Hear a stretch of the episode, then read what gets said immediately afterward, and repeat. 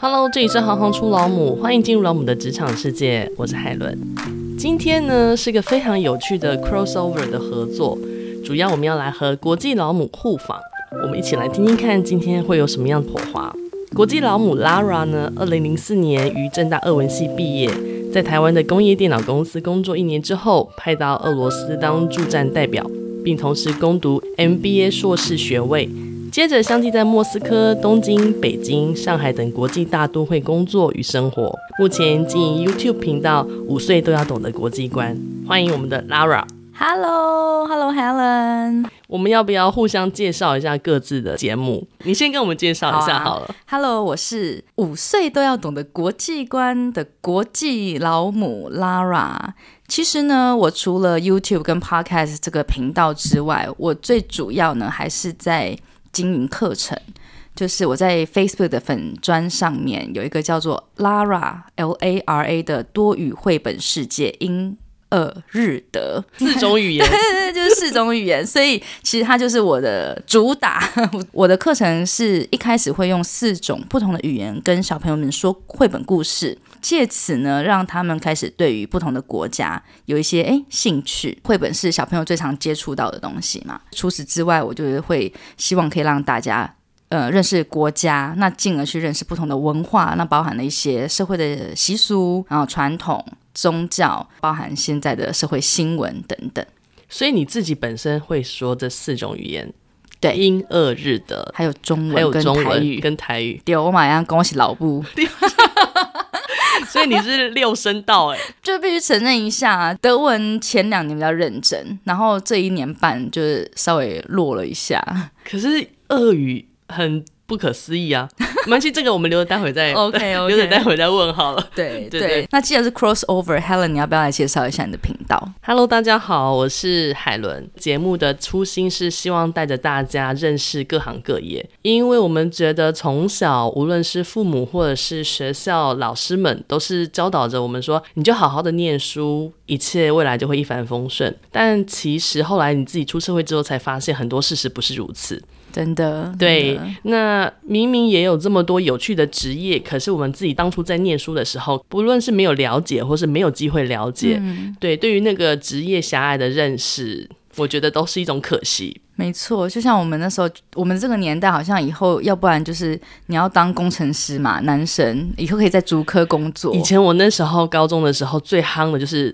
资管系， 对，哎真的所有的男生都要念资管系，然后我就说什么是资管，他们说啊女生不会懂，然后我想说对哦，感觉就是个可以赚很多钱的工作，对，或者女生就是气管啊，对，但就是那个瞬间，我就觉得，我那我到底是想要念什么呢？对，好像大部分的人都会是你落点到哪边，然后你就去念那个范围可以填的相关的志愿。是是是，对，所以一直觉得说，为什么没有人带我们认识各行各业嗯的，不管是他的职业内容也好，或者说他的工作的一天也好，我觉得好歹也让我们知道这个广泛的程度，然后可以把这样子的想法跟观念分享给自己的小朋友，变成说让他们知道这个广度之后，他就不会觉得说自己所学是不是。不一定有用处，或者说自己现在喜欢的，是不是未来一定没有工作、没有出入可以选择？对啊，以前就会觉得说，哦，好像工作就是什么老师、律师、医师、业务、会计师工程师、会计师，都是诗。对，就是你要什么师这样子。对，对，然后根本就不晓得说，原来其实花花大千世界，除了师之外，还有很多其他的可以做的。，对，所以基本上我们是基于这样子的想法跟理念，然后开始这个节目的。嗯，那为什么选择老母呢？因为母亲就非常擅长把复杂的想法跟观念。用很简单的方式解释给你的小朋友听，对，因为常常你得解释给他们听。没错，没对错，所以如果今天请到了一个专业的老母，然后我们要请他去呃说明他的专业领域的时候，我想他应该也很容易把他的这个专业的部分。转译成另外一种比较能够理解的方式给所有的人听懂，而且还有一个部分会是母亲通常会是在家里面需要一些人力的资源的时候，嗯，不论是孩子需要你，或是说今天因为你要，或者说你因为要想要怀孕，你必须要安胎，很多的自愿与非自愿的情况下对，都会是母亲这个角色要出来担当这个责任，所以你在职涯上的可能就会被暂时中断。那当你要重新重返职涯的时候，可能会遇到一些不同的挫折。嗯哼，我想多听看看有没有其他不同的母亲在这个职涯的道路上，她遇到的一些不同的情况，或是她自己自身遇过的嗯困难，那他们自己怎么走过来？嗯其实呢，我拍影片拍了一年多，那在一开始，我的题目都是把很复杂、很困难的国际新闻，就是用简单的方式说给他们听。对然后就像之前的东协，对还有那什么十五国还唱个对小星星嘛。对，那后来呢，我就发现，哎，其实不是很多人看。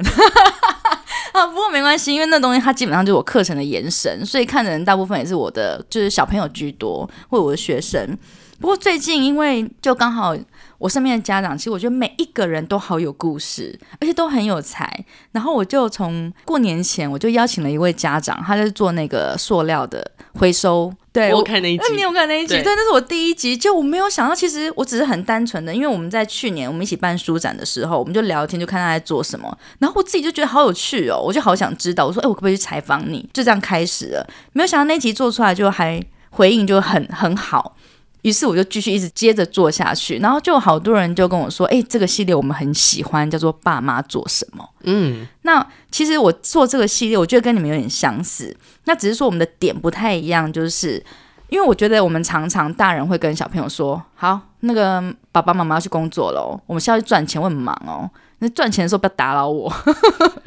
然后，所以对他们来说就是哦。去工作，这是一个概念，很抽象的一个概念。只要去工作，就不要打扰他了，要不然会被骂。然后赚钱很重要，可是到底赚钱跟去工作，或是我在上班这几个字，它到底是在做什么？我很想要让他们去看得到说今天我们做的东西很实际的。今天我作曲家，我是怎么样把这个曲子的音符怎么写出来的，用哪一些乐器，对不对？我想要把这个东西呈现给孩子们。其实我觉得不只是孩子们，大人们也会很好奇啊。你现在讲这跟我们现在目前正在。做的一件事情有一点关联性，台北市教育局、嗯他们的相关承办，他们就办了一个职业探索，就前进国小的一个课程，然后嗯他有我就有看到，哦对，然后他就邀请我们一起，就是到各个小学去，嗯带着不同的职人活动，基本上就会是呃一堂课的分享，比如说分享那个职人的一天，嗯或者说他怎么样从呃他的学习一直到他现在的领域，嗯对，然后另外一个就会是实作，那个实作就跟你刚刚讲的有关系，就是他到底在做什么，嗯对， 比如说插画家的一天，他到底在做什么，对对对那他怎么样实际落实插画这个工作，对，对，嗯我觉得这很有趣哎、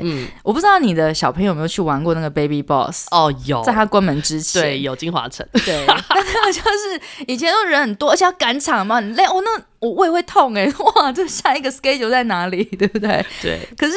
其实必须说，Baby Boss 是一个，我觉得它的概念其实是蛮好的，但是到最后就变成是我们家长拍照的一个对方式。对，那他有点可惜，因为他可能也没有时间，然后可以让小朋友真的去体验很多的东西。对，那我觉得我们就是把 Baby Boss 的概念，但是做在一个落实、落地、接地气的对 的地方这对，样。我们之后可能也会有个类似的计划，然后之后再跟你分享。好啊，好啊，好啊，对好啊，好啊。那我想要先请教一下啊，因为你之前是选择俄文系就读，对，你当初为什么会 做这就个完全是选你择刚说过的“落点”这两 个字。我以为一开始我以为哦，你是对于俄罗斯有特别的偏好啊，或者是俄罗斯当时候什么贝加尔湖工业区啊，然后芭蕾舞、伏特加熊，基本上就这几个概念。在我进去俄文系之前，我真的认知就这几样。没有在怕的、哦。没 有在做人怕还敢出来吗？ 我本来就喜欢语言，对，那你考完试之后就大概知道，哦，正大二文系就是我的弱点，其实就不排斥啊。好啦，我必须说，我还有稍微小小的分析了一下，因为当时候正大语言学的部分就是英文、日文，然后韩文、阿拉伯、土耳其，再来就是俄文，大概就这几个语言。那阿拉伯、土耳其基本上不考虑嘛，因为想说女性在那样子的社会可能会比较难出头，对，对啊，所以那时候不知道就这样傻傻的就进了二文系。哇哦，那你可以分享一下你的毕业后的工作经验吗？当时候呢，大概十个人里面会有九点九个人问说：“二文系，那你以后出来要做什么？”但是当时候呢，你身为一个年轻人，你绝对不会去理会那些人的说法，你就觉得对我就是读俄文系怎么样呢？没错，我理解。 最好是我我念的，因为我们是、哦我是念梅传的，啊而且我还是第一届。那对对对哇然后那，OK，时候我的亲戚也在问说，你以后学这个要做什么啊？对，然后你只能讲一个很很相关的，跟设计相关，他们可能只了解啊、哦所谓的平面设计。对你要，讲他听得懂的，对，你要讲他听得懂的，那我们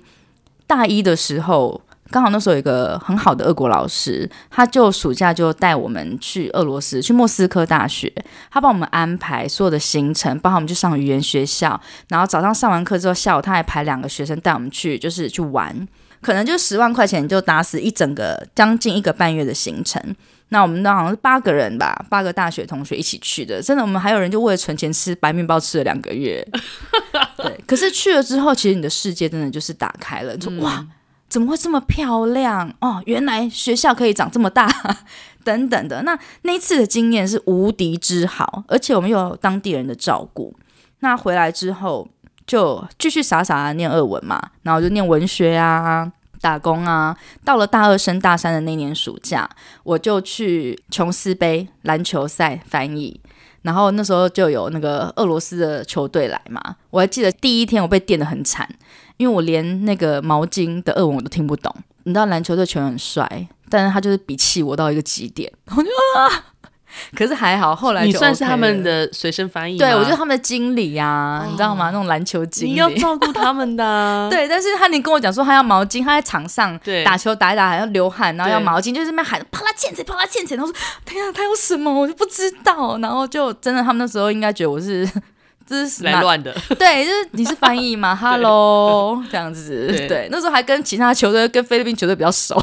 因为讲英文就好了。对，然后他们人就比较 nice 这样。不过后来我跟俄罗斯球队就是也混熟了。那那个礼拜给我的震撼非常的大，就是一个礼拜之内，我就觉得，哎，我过去两年到底在干嘛？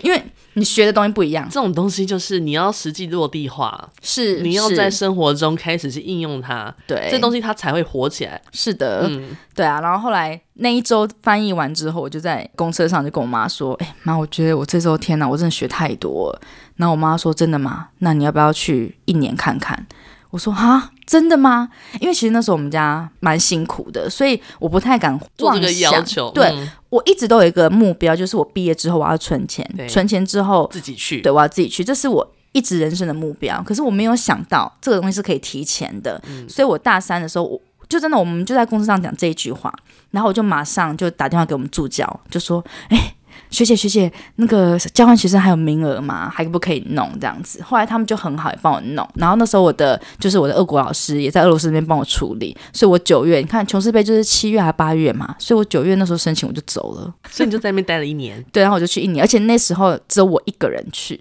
因为通常游学啊或者留学团都会一群人，然后也因为一个人去，所以你去那边你可以混到当地的社会，无论是台湾人、外国人等等的社会，而且人家都会照顾你。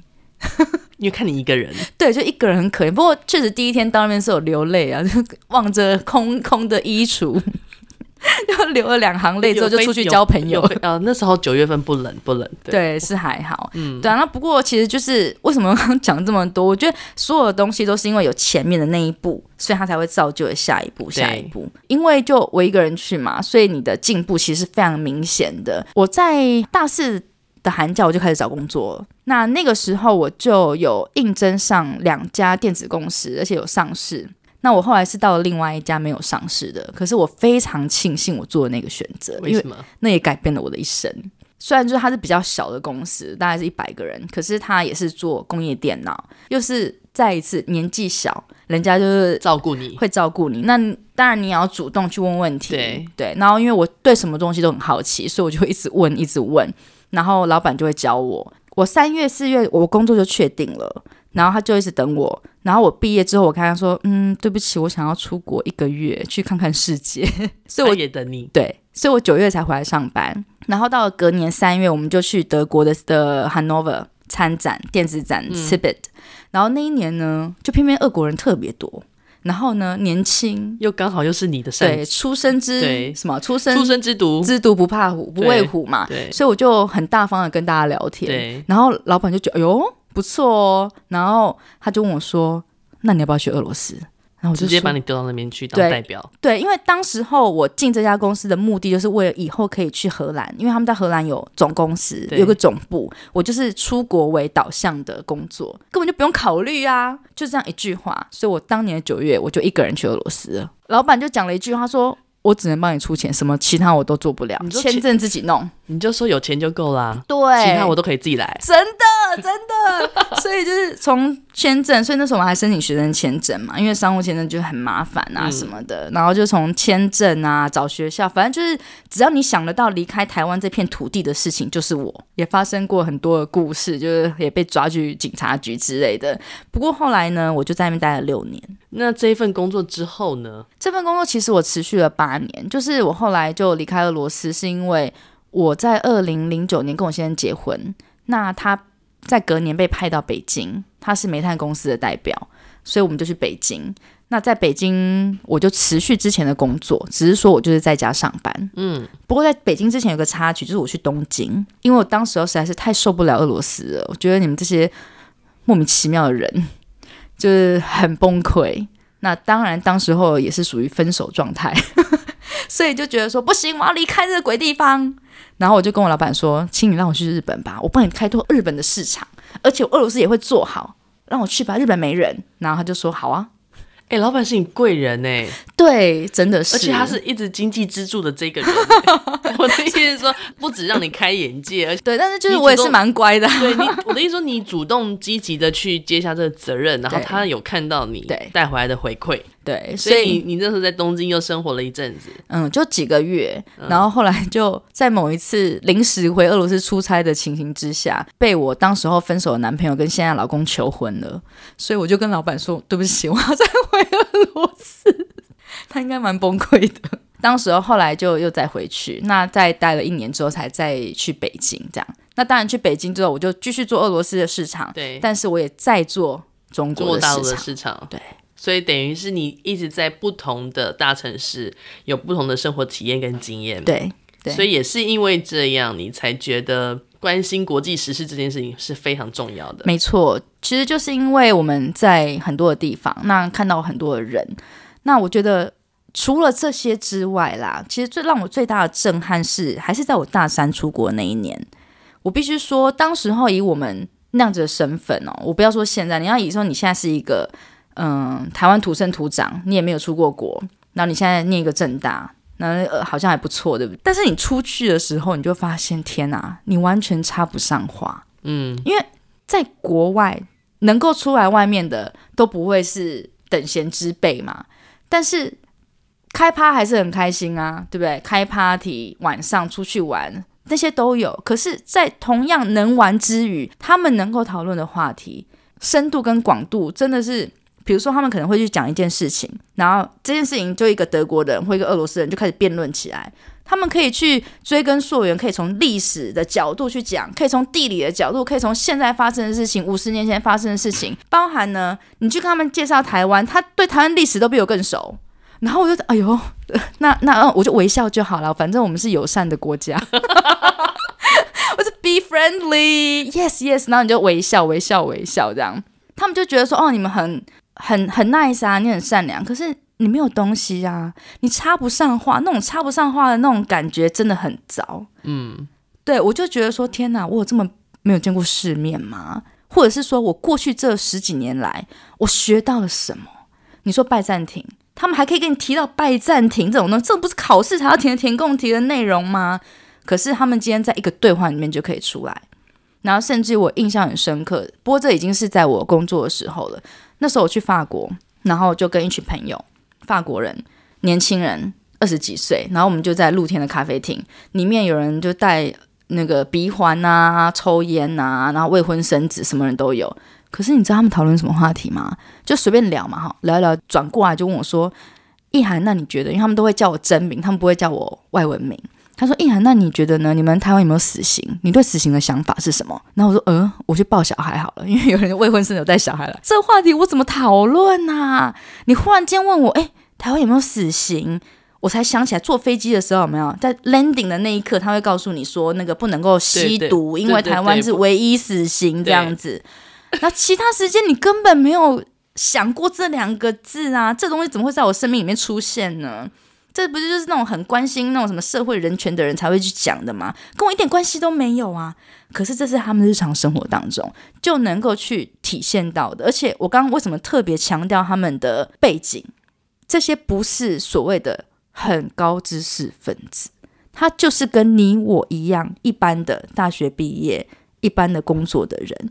可是他们看事情的角度会不一样。那我希望我的孩子是可以这样子长大，而不是像我一样，在二十年后，他们十年后出国念书，不要只是当一个很友善的微笑台湾孩子。完全可以理解，对，真的，因为那时候其实我有出去澳洲，其实我是很单纯去念语言学校而已。嗯那那时候大家就是在课堂上也会讨论到不同的议题，嗯那他们讨论医疗，讨论政治，嗯，然后我也是插不上话，对，因为我就对觉得，呃，要么就是你对于那些专业领域的相关的议题不太了嗯解，不然就是平常日常生活可能没有这么的在意。对那你没有在在意的时候，你就不会理解这些字要怎么说。不会啊、然后甚至你要把它想成一个有逻辑式的呃论证的方式去跟大家说明、嗯这件事情，对我们来说又是一个更大的打结。真的，对，就是那个结，好多个结在脑袋里面。然后，但是纵使你觉得你可以清楚的、流畅的说出来，可是你对于这些东西没有思考过，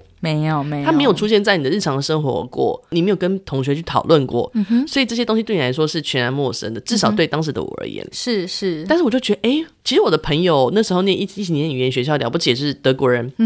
日本人、嗯、韩国人、香港人，嗯大概就是这几个国家，哦，还有巴西人，哦，对，但是他们呢都可以谈得非常的对热，络，对他们，因为他们有自己的 opinion，你不对觉得吗？， 对，然后我们就是呃，对，我想，哎、 断线学校教过吗？对啊，还是说，哎、这个东西我怎么以前没有思考过对，或者说怎么没有自己去关心过？没错，然后我也是回来之后，我才发现，哎、台湾的新闻嗯哼，好像很少在聊国际新 闻，有啦，花絮有没有国际花絮？对，花絮都是放在那个新闻的最后面，对，然后就很好笑的那一些画一两面，要不然就是很漂亮的花园啊，对，然后后很少都是在讨论台湾内部本身发生的事情，可是可能有时候只是一些小小的事情，也可以把它放得非常的大。哦，真的真的，所以你就觉得每天在 repeat 一样的新闻内容，可是人家现在是国际上已经发生过多少的大事情，然后都是互相影响的、互相是牵连的。可是是为什么我们没有人在讨论这件事？除非你去刻意去看国外的对频道，对，其实我常常，我包含到今天，我都还在思考一个问题是。我为什么要去关心国际新闻？嗯，因为其实很多的家长或者很多人会问我说：“啊，我们每天就这么忙，我真的没有空去关心，我连功课我都教不完了，叫小朋友都写不完了，他们怎么去关心？”然后这件事情其实就会让我联想到台湾很喜欢把东西就是一分为二，二元化，对，就是二元化。你要不就是当你的好学生，当一个好好的学生，就是念书、考试，这就是你的人生的意义。要不然呢，你就是什么呢？比如说你要当一个好妈妈，或者那种专业，就是哦，这我们现在是专业，你不懂哦，所以就把它分开来。什么东西都是二元化。关心国际新闻这件事情呢，或者有国际观这个问题，也被二元化了。哎呦，还没有要出国，哎，要出国才要关心国际观，啊，出国之前赶快恶补一下。可是其实不是啊，今天油价为什么从前几个月你去加九五的二十四块，对，之前最低还二十三块，最近变二十八块、二十九块，哎，是为什么？对，是为什么？我们不会知道为什么，可是我们知道明天要涨价，赶快去排队，嗯，对不对？ 只要是涨价五角五分，哇，你那个加油站前面要排了多久？没有人会知道为什么，啊、就油价涨了，赶快去加。那请问你这加最后一桶油是能够让你赚多少？嗯，你不去知道是什么原因导致了这个油价上涨，它油价上涨之外，你的物价会不会上涨？哎，只要物价上，啊，烂政府啦，没有因为这样最快 啦。对，就是你就看结论有没有，对然后就哦，yes or no，对好或坏对，烂或者不烂，所以到底要不要关心国际新闻呢？好像还是有一些必要嘛，哈。当然啦，这东西全部都是串联在一起是啊，的，是的，只是说有时候我不知道我要去怎么跟大家解释这件事情呢？但我们那时候有一个心中有一个小疑问，就是台湾常常提到国际观，嗯哼，主流媒体之中却没有把这样子的东西其实真正的落实，对，比如让我们乐听众看到的并不是真的是这个样嗯子。虽然大家嘴巴上讲要国际观，可能就是教小朋友要学英文啦，对，就可能就对只就是这样英文子。就是国际对观，，那或者是说，我们认知的所谓国际观，很多时候也是都是用西方报道为切入点。嗯哼，对。那你觉得在台湾的孩子要怎么样去跳脱这样子的框架？嗯，然后或者说，你通常都是带着孩子用什么样的不同的方式去认识不同的文化？嗯我必须承认一件事情，就是我觉得在台湾，真的不是家长或孩子不够努力，或是不够积极的想要获得国际观，而是这个资源真的是太少了。像我在你看我教学这样教学下来五年了嘛，那我大概就是这两年是非常非常的积极的在从事教育的这一块，所以我的备课相对就比较重，就不是很简单说啊，我们来介绍巴西，哦，有烤肉哦，有三巴哦，已经不是这样子，我们会深入的去讨论这个国家的文化。那在所有备课的过程当中，我发现，当我要搜寻一个资讯的时候，我用打入中文进去。你大概前十篇第一页跟第二页 Google 的内容，大概就是会只有一种到两种内容，只是前面加一个不同的标题，但是它里面是是一模一样 copy 过来的文章。然后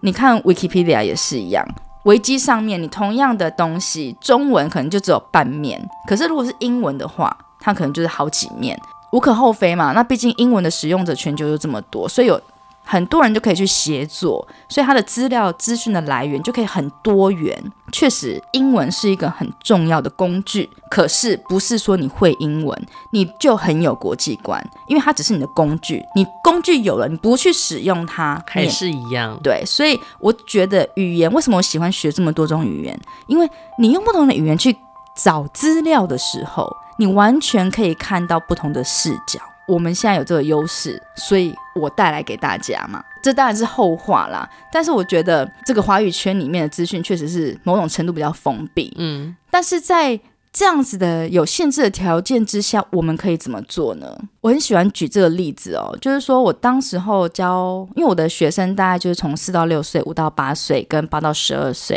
大概只要到了课程的第二年，我就会加入一些，比如说，嗯，第一次世界大战、第二次世界大战，然后犹太，呃，难民、种族这样子的一些议题。当时候呢，我们就有讲到第二次世界大战，那那时候课程小朋友是二年级，第二次世界大战，我们就会去看到，就是说犹太人他们在当时候所受到的一些遭遇，然后还有那个纳粹的一个符号，所以我就把那个符号画出来，然后我就请大家呢去留心一下你的身边会不会出现像这样子的东西。诶，那一堂课的可能隔一两个月就放寒假了，然后寒假回来之后，一个妈妈跟我分享。她就说：“老师，老师，你知道吗？我们家那个双胞胎啊，我们在回台南的路上，忽然之间呢，在高速公路上，她就台湾怎么会有纳粹啊？他看到那个佛教的那个对符号， 对他看到台湾那个那个佛的对万字，对对不对？所以你会知道说，哎、他开始对这个东西，他有那个 sensor，他把 sensor 打开还了是，有敏感度。对他看到路上的东西，他会说，哦，这个跟纳粹很像。这个时候，我们是不是就很好的机会教育，就说哦，对呀、这个是佛教的万字符号，它所代表是什么？那另外呢，你角度稍微换一下，颜色稍微换一下，它就变成是一个纳粹反种族的一个符号。好，那但你说这个就有点文化嘛，文化跟宗教。那我们讲简单一点，有没有人去家乐福买过东西？每天是不是？你就没有每天，你每个礼拜可能去个一两次，或者你至少你一辈子总会去一次吧？家乐福里面是不是有异国美食区？异国美食区上面是不是就有很多的国旗？那你可不可以从最简单的方式就去看那个国旗？至少日本认得出来吧？韩国、意大利，好，那这些我们都知道了。我们可以下次可以看，哎，这个腌的小黄瓜，你觉得它是哪里来的？好像是吃西餐的时候会吃到，对不对？可是你转过来一看，腌的小黄瓜应该会从土耳其来，转过去那个瓶身嘛，你就看制造地、产地，哦，原来有土耳其这个地方。然后甚至我上次还去看那饼干，还有从巴基斯坦来的饼干也有。我不需要把它弄得很高大上，嗯，国际观就在你身边。为什么土耳其会产这个？为什么它有这么多腌黄瓜？嗯、这个饼干会在这个地方出现？为什么虾饼都是泰国或东南亚？我其实不是在教小朋友多少的知识，知识是学不完的。而且你问一下 Siri 或 Google，对不对？就有了。最重要就是你要对你生活周遭的所有事情产生好奇心的时候，你的世界才会打开。这就是我想要带给孩子们的东西。所以你才透过不同的绘本、不同的活动，对然后不同的议题的讨论，没错，其实就是希望让他们知道说，哇，还有发生这样的事情哦，好好玩哦。那如果是我，如果我活在那个地方，会怎么样？所以小朋友他们在接触这些不同的文化的时候，那个反馈应该是非常有趣的吧？对啊，对啊，对啊。然后，不过我觉得这个东西它就是需要培养他们的胃口。嗯，像比如说进阶班的孩子，他们已经跟我比较久了，所以很多东西像我，我只要讲纳粹，他们大家就知道，他们就会有一些联想嘛。那我们前年就会去清真寺，我们去台北清真寺参访，就有请那个清真寺里面的主持，请他帮我们介绍。前两个月我们去了东正教的教堂，那这些东西呢，它在我们台湾有，但是一般的人不会知道，所以我们就去看一下里面是什么东西。那甚至于其实我很喜欢台湾的庙宇，也很美。你看台湾庙宇，我们每天经过，有谁哪一天回家没有经过庙？庙跟 Seven 几乎差不多一样多了有谁认真的去看过它的装饰？其实我觉得每间庙都很美耶、其实这些东西就是都是我们的生活周遭。其实你只要有留意一下，你就会产生很多的问题。其实每个问题后面就是一个学问。庙宇，这就是一个很专门的专门的学问。那这个技术已经几乎都失传了嘛？有没有发生过一些比较有趣的观念上的冲突啊，或是说你觉得比较出乎你意料之外的反应或反馈？我的线上课呢，有一个弟弟，他真的很棒，他是在重庆的小朋友。那他其实是在我们的很小，我们一岁就认识。我们在北京的时候，我们两个小朋友就一起玩。那到现在，我们我儿子都九岁了嘛，所以我们都还是有保持联络。因为他很想上课，所以我才会开启这个线上课。有一次，我觉得比较大的冲击是，台湾这边的小朋友，当我们讲到基督教或者耶稣，即使他没有信基督教，他大概也听过这个名字，他可能不知道他是谁而已，但是一定有听过。可是我在上那堂课的时候，这个弟弟他就没有听过耶稣。我觉得这个基本上就是一个比较简单的一个文化差异。当然，在我的本身的课堂上面，我觉得让我最惊讶的是什么呢？我我讲一个最近的例子好了，嗯、因为我会介绍中国，对，其实我之前要介绍中国的时候，我曾经，尤其是在去年疫情的时候，我有很认真的考虑我要不要做，因为当我剖出来中国的时候，就有可能会又是二分法嘛，对又是要一分为二了是。不过我还是做了，因为我觉得我要给孩子的是基本的东西，好，所以我还是有做。那最近刚好又进阶班又在 run 这个主题。我就先请孩子们，他们是从二到四年级的孩子居多。我就说，诶，讲到中国，你想到什么？那请问 Helen，讲到中国，你想到什么？共产党、好，共产党。西藏，西藏确实就有小朋友就是讲了共产主义，嗯，然后而且他有趣，他用共产主义，其实我吓到了。对他不是讲共产党，对，嗯其实我蛮惊讶的哦。对那这孩子已经跟着我上两三年课了，所以也许我之前有曾经有提过，我自己不自觉，因为我不太会去提这个东西。是然后当然还有熊猫嘛，然后习近平，还有文字，好、竹子。那因为那天其实我完全没有预料到有人会讲共产主义这四个字， 那我就想说我要不要再再为再多说一些，对，我要不嗯要针对这件事情去进行讨论？那我觉得这个班是可以的，我们就试试看。好，我就说，哎，来，请问你共产主义，大家一定一知半解。那请问你，就你的想法里面，它的相反词是什么？你猜孩子们说什么？二到四年级，他们有办法说出资本主义吗？台湾主义吗？我我想台湾孩子是没有台湾主义，我们没有，我们不是大国。你如果是在俄罗斯、 对他们就美会，他国、们绝对中就国，会，就绝对有这个大国主义，对我们没有。对对他们就讲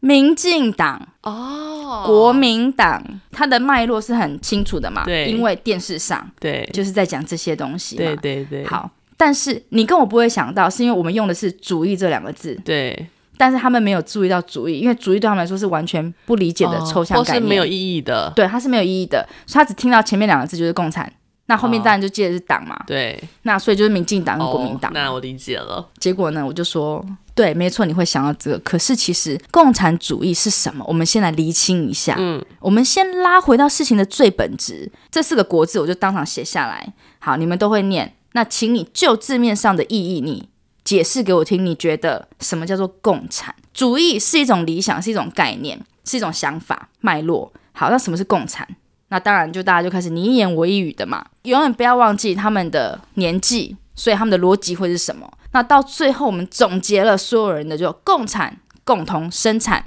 共同分享。那我们就举例，当天班上有十二个人，十二个小朋友。今天我们就是在一个国家，我们的国家遵循的主义、遵循的目标跟原则就叫做共产主义。我不想要去讲共产党，对因为党这个东西是因人而治，对谁变成了上位者，对谁要做什么。对可是主义这个，它就是一个经济学的概念。对，对，那我就反问他，那你觉得我们现在台湾是属于什么主义？当然，大家就知道是资本主义了嘛。他他就会开始去思考，对，有那个逻辑之后能够判断，没错。那我下一个问题，我说，如果你可以选择，你希望你的国家是实行什么主义？嗯，我告诉你，很有趣的是，都有每个小朋友他所选择的理由跟方式都有，所以我觉得这很棒。所以我没有告诉你说共产主义是好或不好，嗯我也没有告诉你资本主义好不好，我只是告诉你它本质是这样，那你自己去做判断，因为它本来就应该有想法，它就有选择权，它有权利认为任何一个主义是比较好的，因为这是他现在的想法是这样，所以我希望让他们给他们是这样子很 original 源头的东西，而很不纯是粹的，今天我在课堂上，我希望你有能力自己去做判断，自己去思辨理解，而一不分是他们两个最后在争辩，我觉得这也是很棒的过程。对，没错对，。这才是我在国外遇到的冲击是什么？因为我遇到辩论我就闪，真的 因为不知道要跟人家辩什么。对，因为我根本第一个，你跟我有什么主意，谁知道？那我连知道都不知道，我跟你辩什么？第二个，就算我知道了，因为我们会背理论嘛，我知道了，我也没有自己的 opinion 啊，我没有自己的想法，那我要跟你辩什么？我们能够跟人家争辩，是因为我有我的想法，我可以踩住我自己要的东西，然后我才有办法去做辩论嘛。可是我连自己的坚持的东西我都没有了，我是要辩论什么？我是空的。就是麻烦你帮我考一个填空题，可以吗？没有，台湾孩子很会填填空题。但是你叫我去解释， 对，你叫我去形容，你叫我去说哪一个好，哇塞，那嗯所以国外他们很多的考试，也不要说考试，就是相关的测试，他们都是用申论题的方是式。的，是的，所以这个东西就是从小，它是一点一滴的培养，它不是在你要出国前一年你才去硬恶补出来的东西，这东西是恶补不出来的。我们之前跟一个妈妈，她是她是之前跟我们讨论工会的，她是在瑞典。嗯哦，她说在瑞典呢，他们如果今天是一个社会学科嗯的相关测验的话，那孩子会针对他的题目，然后做相关的申论。嗯可是呢，他一开始第一个他会是请语文相关的老师，嗯，来帮他检视他的语文的结构哦，对是不？是有符合他们这个年纪的逻辑。第二个才会是真的是社会学科的相关老师来看内容，嗯，所以他会拆两个部分。我想，哎、奇怪，不就是社会老师来在打？他说不是，不是，他要看的是你的思辨的那你个的语言表达能力，对表达能力是不是符合，对再来才是看相关的内容有没有契合，嗯，对。然后那时候我就觉得，哇哦，好像这才会是一个比较通盘思考的，没错让孩子在书写他的想法的过程当中，他慢慢的他各种不同能力的培养。谢谢 你，想不到第一趴就这么精彩，那我现在呢，就换我来反问一下 Helen。我们第一个问题， 请问 Helen 啊，就是《行行出老母》嗯，这个节目呢，目前你已经访问超过二十位个老母嘛？对，那你有没有觉得这些女性在成为老母前跟老母后，她们对人生或者职业的选择，嗯，有很大的改变吗？从你的角度去看，这样的改变呢，有没有什么比较共同的契机，或是一些比较特别的特点？基本上当然就是小孩前跟小孩后， 对，对真的就，是成为老母前跟成为老母后，对，真的，我对也是。他就是太多人跟我说，生小孩之前他其实是很对小孩很无感的，我是，我是，我是觉得我只要养小狗，就好像叫我养小对，孩。然后，对于别人家的小孩，也就是玩玩看看，然后没有太大的感情的。对对，可是不知道为什么自己成为老母之后，那个感情会丰沛到自己吓到，或者是说突然间觉得好想把所有的东西都给他。对对，那因为这件事情的思考，他们就会变成说，那我在时间上的分配，嗯我在工作上的分配。那当然，因为我们访问的老母型，她有非常多嘛，对有一些是持续在自己的工作岗位上一直在奋战的，嗯，因为相对的，她如果是专职的职业妇女的话，她就会跟孩子的相对时间会稍微少一点。对，嗯但他们会非常的在意那个质量，嗯哼，就是说，当他真的时间少的时候，但是他跟他孩子在一起时候共同做的事情，嗯，或者说他希望他带给他们的东西，那个质量是很高的。对对，对，然后孩子也能感受到这点。另外一种会是因为孩子的出现，让他重新思考，说我是不是要在原来的道路上继续走，还是说我要换一条道路？嗯那个换一条道路的原因，除了时间上他可以自己掌握之外，另外一个是他想要多带给孩子一些什么样子的东西，比如说像你一样，对，你希望。带给孩子不同的国际观，所以一刚开始的时候，你的小班只有你的两个小朋友，有有别人的、啊有因为嘛别人就是要弄一个小班，就六个人啊，这六样。个人，六 个人，但至少你的孩子对可以一起参与在其是中。的，是的，对，所以基本上我也曾经跟我妈说过，我不要生孩子。嗯，然后那时候我妈只回了我一句说：“我生了你，你为什么不生小孩？”嗯我说：“我没有叫你生我 啊。”然后当下还很理直气壮的，真对的，，就殊不知默默生了两个，真 的。那有一天你的小孩会跟你说：“我没有叫你生我。对啊，已经差不多要到那个年纪了啦，就是开始应出应急的时”候。开始了，对，所以成为母亲之后，她有时候会对于在职场上是不是继续努力这件事情，她会开始有了一点点冲击。嗯，因为没错，诚诚如我刚刚所说的，就是很多时候在孩子还小的时候，嗯他的状况会稍微多一点嘛，所以那个状况一旦发生，就会常常时不时的，除非你有很强大的后援。没错，如果是爸爸跟妈妈的话，大部分了，我只都能是这样妈讲，妈对，都会是妈妈来做这样的时间上的牺牲。是，那如果又是一个，我以前是个很拼命三郎的职业妇女，然后嗯、呃常常也是工作回到家的时候都是九点十点，然后不一定看得到小朋友，嗯哦，然后我那时候就会觉得说，一方面在自己的工作成就上，你会很想要达到一个状态，哦对可是另外一部分你又会觉得为什么好像跟孩子见面时间变少了，对然后你中间的取舍会是什么？对，然后要不要做一些决定？嗯，这样的想法会不断的在不同的职业生活的阶段会不断的出现。其实像我这一阵子就比较忙嘛，然后有时候就会比较没有办法自己去接小孩，然后那个小孩子就会有一点就是，哦，你都不来接我们，然后其实你接他也不过就是开车把他们送回来，就是就这二十分钟，可是对他们来说就是一个很大的一个指标，就妈妈有没有用心在我们身上，所以我就是每次跟人家约，其实我是有人可以帮忙去接的，可是我还是会希望自己去接，或者如果一个礼拜我有超过两次没有自己去接的时候，我就会开始自责，我就觉得说天哪，我好失职哦，会给自己这种压力。可是如果是我们家的，就他们的爸爸，就可能不会有这种压力。我觉得母亲因为这个角色会常常把责任揽在身哦上。对，我自己之前曾经有过一个瞬间，就比如说。我可能请我老公帮忙照顾小孩子的什么作息，然后我那时候就觉得说，为什么我要觉得我是在请你帮忙？对，就这不是你的小孩吗？可是我自己在做这件事情前，我我并不会想要得到说，诶，我请你帮忙做什么。对，没错，所以那个时候我就觉得，诶，为什么我会这样想？为什么我是可不可以请你帮我这个帮小孩照顾一下，帮他洗个澡或者帮他什么？但我觉得这东西不是就是应该两个人互相的吗？对啊，我觉得这就是社会给予我们的价值观。那希望说这个观念是慢慢在改变当中，不要说跟小孩子有关都一定是妈妈的责任。嗯，对，因为我其实很常很常听到就是小孩需要妈妈，但我想说，对诶，小孩不需要爸爸吗？对对，没错，是怎样？爸爸就不是啊，没有。在台湾，你还是会比较常看到都是妈妈去接送小孩。嗯，那有些是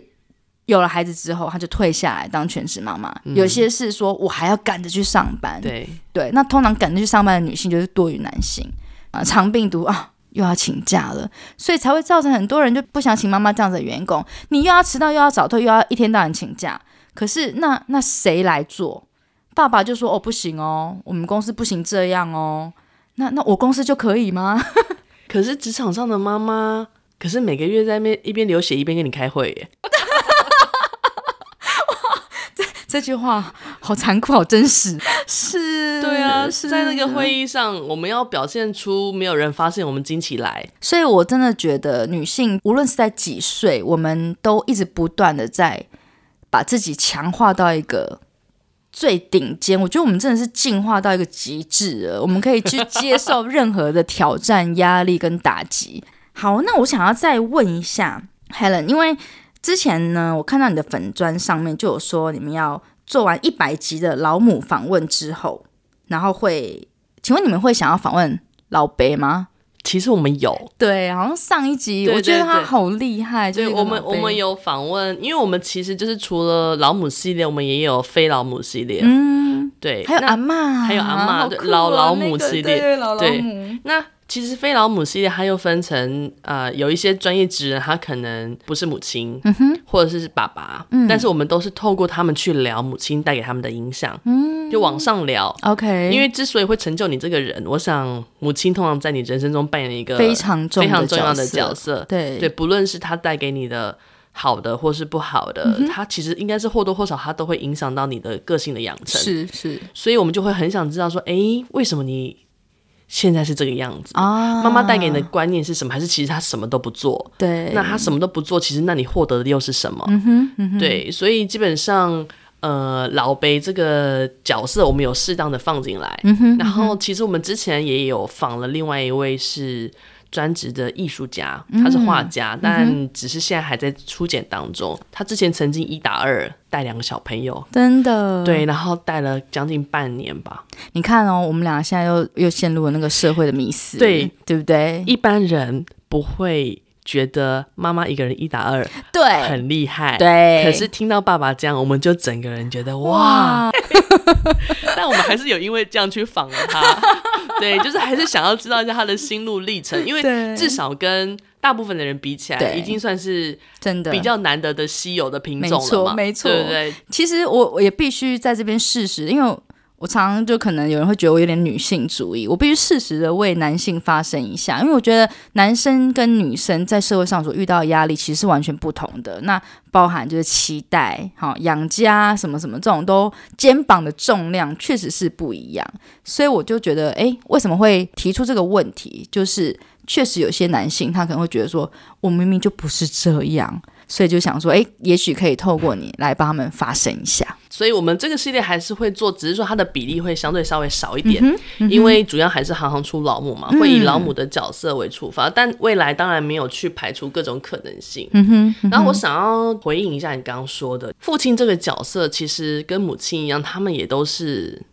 在成为父亲之后才开始学习的。对，那我们比他们稍微早一点，因为我们可能孩子在我们肚子里面的时候，我们就开始有感受。对，但对他们来说，他们纵使想做什么事，他们可能有一点无所适从的感对觉。对对对，所以那时候我们还有聊到一个，也一样就是跟那个瑞典妈妈聊，她说在瑞典的时候，他们有一本爸爸圣经，嗯哼，然后基本上每个爸爸都会啃那本书，哦嗯哼，因为他们里面就教导了各式各样的，比如说在你老婆怀孕的过程当中，你可以做哪些事情可以让她心情特别开心，嗯，那以后宝宝出生的时候，你身为一个父亲角色，你可以怎么去协助，或者说你可以怎么去参与？嗯哼，所以变成说他们都一开始就可以有相关的知识去了解，然后因为我孩子刚出生嘛，然后所以很多时候我们我们会觉得说，哎、孩子就是黏着我们，对，但说不定他们其实也很想从旁协助。是啊是，但只是看，哎、孩子是只有找有奶的，所以对他们也帮不上忙。然后就久而久之就算了，对，或者是说我们觉得，哎、他如果一次尿布没换好，可能不小心我们情绪来了，对，就单就尿布疹哦，你到底会不会弄啊？对，那他可能就觉得那一次两次，那我是不是就不要弄比较 好？嗯，所以变成说，我相信有非常多，因为现在其实也很多很多很厉害的新手爸爸，是是，他们也都是想要一起 involve 在这里头，对而且本来就应该的嘛。对，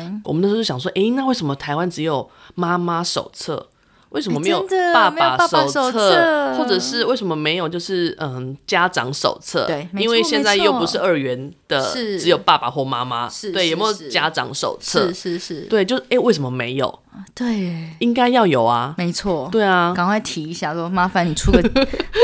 家长手册，爸爸不用很硬盯着当爸爸的样子啊。，对对，好像一定要有点距离感，有点威对啊严，不然后要用是啊男生很 man 的 macho，呜对啊，不需要啊。所以我觉得我们很乐意听爸爸的声音。嗯，那最后我想要再问一下 Helen，因为我们在一开始你在自我介绍的时候有提到说，最近在做一个活动，叫做国小职业试探到校。那你在这几场校园实际上跟孩子们接触的时候，你有没有什么孩子们会不会提什么问题呀、或者他们做什么事情让你觉得印象很深刻的？哦，有有有，嗯第一场是那个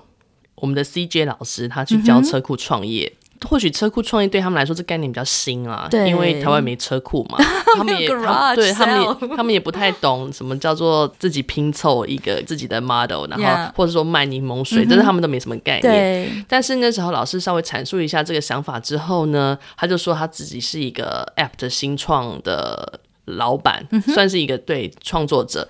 孩子问了一件事，他说：“老师，你的年薪多少？”哦， 是不是很直接真的好直接哦，我不知道直说，球我欸不知道这这个直球是他爸妈平常在跟人交际的时候会直接这样问，还是对他几岁哦就是那个孩子是几五年年级，级？五年级，嗯，他直接说：“老师，请问你的年薪多少？”嗯哼，然后那老师当然他，呃，我觉得他，因为他就本来就是超级聪明，他说新创这件事情是这样子的，就是当你找到你的投资者的时候呢，你水库是会瞬间满位 的，哦，对。但相对的，如果你就是不断的研发，但是呃，它的研发的时间超出你的预期的时候，水库也是会干枯的。对，就是你的水再深，总是会见底对，的。它不是暴涨就是暴跌。对，因为其实，在这些活动过程当中，有时候会让孩子带一些作品回家。比如说有一堂是呃造型设计，然后那是一个婚纱店的妈妈，我就说，哎，你们今天把这个相框带回去，然后你以后可以。常常的看看自己的作品，说不定你真的是某一天你就会走上这条路。对，然后如果你很喜欢的话，你就可以持续下去。对，这是一个。嗯然后 OK 其他的有时候觉得孩子在分享就是不同爸爸妈妈不同的职业的时候，你可以看得出来他们不同的骄傲程度，真的真的真的就是，比如说有去到一个国小，然后他们那边应该算是很不错的一个学嗯区，对，然后比如说孩子会分享说，哦，我爸爸是一开始说，哎，我爸爸是设计师，然后说，哦，不错，呃，我妈妈是那个代理商，我说哇，都自己当老板很棒而，且他们知道代理商是什么吗，他们知道 OK 然后就会发现孩子的下巴就是越扬越高，然后最后一个最后一个小朋友说，我爸是营造商，然后我就说哇哦。根本就看不到他的下巴了。对，这一区真的是很厉害。对，但就是他们其实在，呃，对于父母亲的职业的这一块的认知是有的。嗯，大部分可能班上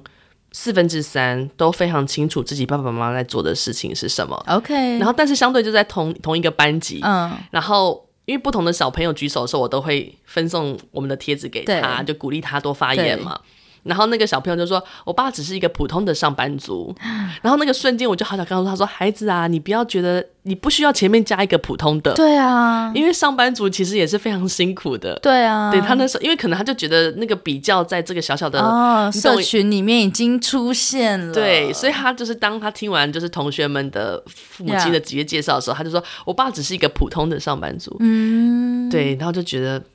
是不用啦，不用这样子。嗯，对。但是我、像我昨天又到了另外一个学校，我就觉得非常棒。嗯，那就有一个小女孩就分享说：“我爸是工友。”嗯哼，然后我妈是呃专门在呃协助呃帮忙自助餐煮菜的，哦，对，然后我就说哇工友多棒，你爸是不是一天到晚很早起？他说对，他每天五点就得起床。哇哦，我就得 OK 跟着他一起起床。 我就觉得他讲这件事情很开心啊。真的对啊，我就觉得孩子对于父母亲的职业，呃，你会感到骄傲的这件事情，嗯其实我我觉得啦，在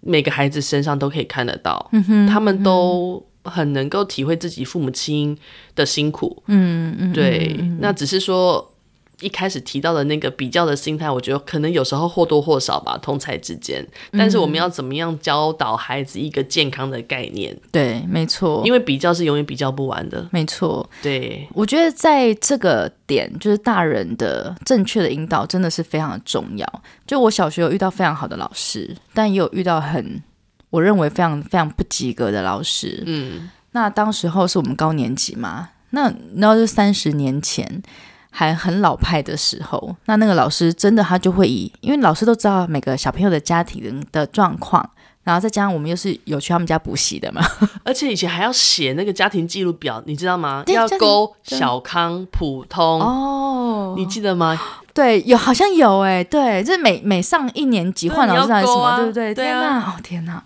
对。然后反正我们那个老师呢，他就真的是蛮蛮变态的， 他确实会非常明显的根据这个孩子的家庭状况不同而有差别待遇。这个年纪，尤其是小学，他要不就是在家里，要不就是在学校。那在学校除了同才之外，影响力最大的当然就是老师。所以老师对待每一个职业的态度，或者他身边周遭的家人对待每个职业的态度，真的会影响了这个孩子他的价值观的养成。我觉得他在小学阶段，只要观念正确，他长大其实真的是比较不容易长歪。真的，因为这对次去，我一开始就是先问大家有没有写过我的志愿这篇作嗯文，我也会问问我们的讲师，因为我想要知道讲师小时候想做的事跟现在做的事情是不是一样的。对，然后孩子在分享他们的过程当中，我就觉得哇，都好有趣。嗯，那有一些小朋友就会觉得好像还不太没有怎么头绪，我就问他说，还是说你们有没有上一些课外活动啊，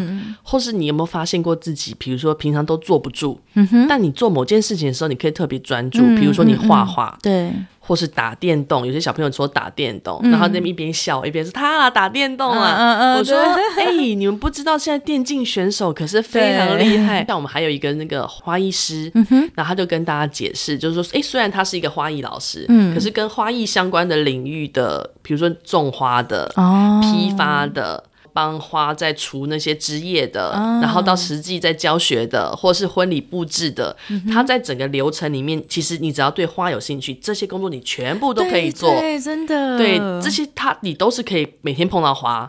然后只是程度不一样。没错。然后没小朋错友就说：“哇，那这样子我可以只是想要每天送花吗？当然可以啊。”对他说：“我只想一直开车，我不想坐办公室，当然可以对啊，哎你享受那个驾驶的快感，，对，所以我觉得这个活动之所以让我们觉得很想一起参与，是因为我们希望可以把这个职业的各种可能性，真的带给好小棒朋友哦，没错，嗯，嗯，然后他们也都玩得非常开心。其实我觉得我们在做的事情啊，真的都是。怀着某一种程度的情怀，只要一个小孩就好了，你就是在他的心中种下那个种子。这句话可能就改变了他未来的所有的一个选择，他的一个选择就改变他未来整个一生。你就觉得你给予世界上其他的人有这样正向的东西的时候，你就觉得你的人生真的会很丰富。谢谢你，不客气，也谢谢你。好棒！今天的过程真有 趣。非常开心，就是我们两个人可以做这个 crossover 的互访，对不对？以后搞不好还有机会再录。对对对，绝对。五岁都要懂得国际观跟行行出老母，我们两个人呢，在这边跟大家这么尬聊了这么多，跟教育，然后跟职业、跟孩子，甚至于跟父母、男性、女性有关的话题，我觉得。嗯，很多东西都是可以讨论的，尤其是在有对话的情况之下，我们才能够激起更多的火花。那也许无论是行行出老母的听众，或是五岁都要懂得国际观的听众，如果你们有什么东西想分享的，也非常欢迎，不论是在哪一个频道都可以留言。那这样子呢，我们就可以有创造出更多更多的一些脑力激荡。谢谢今天 Lara 的分享，希望透过这一期的对谈，能让大家对于国际有些新的冲击跟想法。那在这个地球村的世界，我们本来就是息息相关的。是，打开孩子关心周遭的天线，然后在学习的路上一定也会有所帮助。如果大家喜欢我们的节目，请让我们知道，给五颗星并留言鼓励我们。这些很小的累积，对我们来说都是很大的帮助。推荐给更多人收听。那我是海伦，我们下次见，我是 Lara，五岁都要懂得国际观。我们下次见，拜拜，拜拜。